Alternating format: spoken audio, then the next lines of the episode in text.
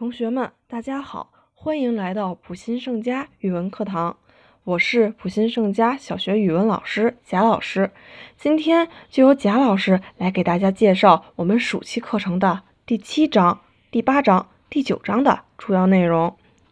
请同学们呀，听后一定要记得预习。第七章我们即将学习到的是理解词语。我们将会给同学们讲解关于理解词语选择题的解题方法，以及联系上下文理解词语的方法。那么，我们如何联系上下文理解词语的意思呢？首先呀，我们要准确找到词语在文章中出现的位置，然后理解词语的字面意思，最后要结合词语前后语句所处的情景。以及文章中故事情节的发展，来理解词语在文章中的内涵。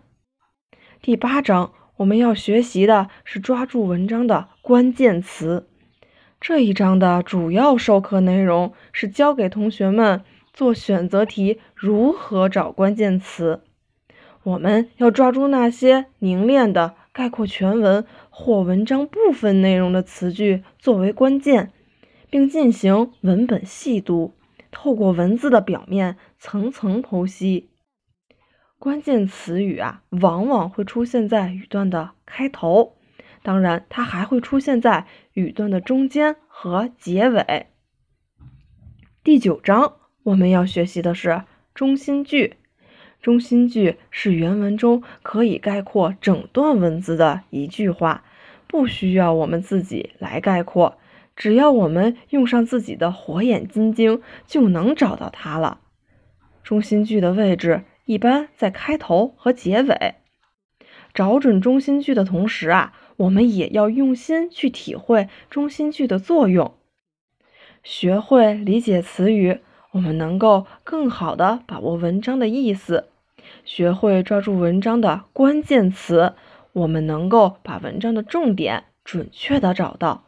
也方便我们同学做一些按原文填空的习题，找准中心句，我们能够更快的抓住文章的中心思想。